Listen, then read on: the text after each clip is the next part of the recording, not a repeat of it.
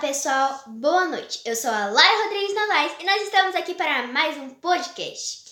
Hoje vai ser sobre o livro Chiesi. Então vamos lá. Primeiro eu vou falar algumas características e depois a história.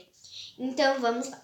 A primeira característica é a capa do livro. Ela é bem dinâmica, cultura, dança, cores e também família, ilustrações, apresentações que dão para entender bem e muitas mais coisas que são muito legais sobre a cultura africana.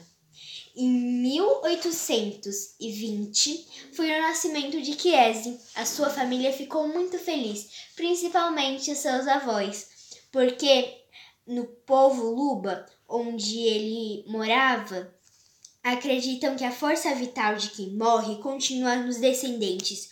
Por isso, para eles é muito importante ter filhos, netos, filhos dos filhos e netos.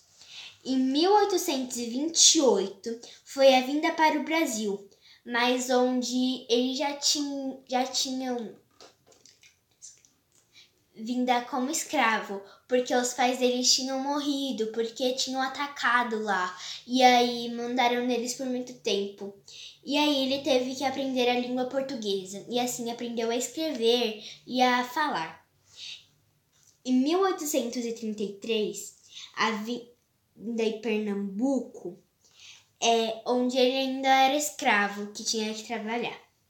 Mas já indo em 1845, no Ceará, ele conheceu o seu primeiro amor, o seu amor, que teve um filho e sua esposa. Eles formavam uma família muito feliz, só que eles tentaram sair de lá e aí ele foi expulso com isso, teve que deixar a sua família.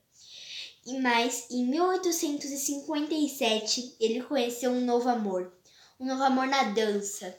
Então, eles ficaram bem felizes. Em 1890 foi a vinda no Rio de Janeiro, onde eles já podiam ficar felizes e já estavam libertos.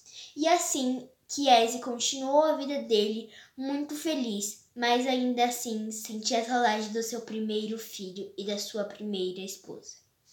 E foi isso meu podcast do resumo do livro Chiesi. Espero que vocês tenham gostado. Indico muito esse livro. Um beijo e tchau, tchau!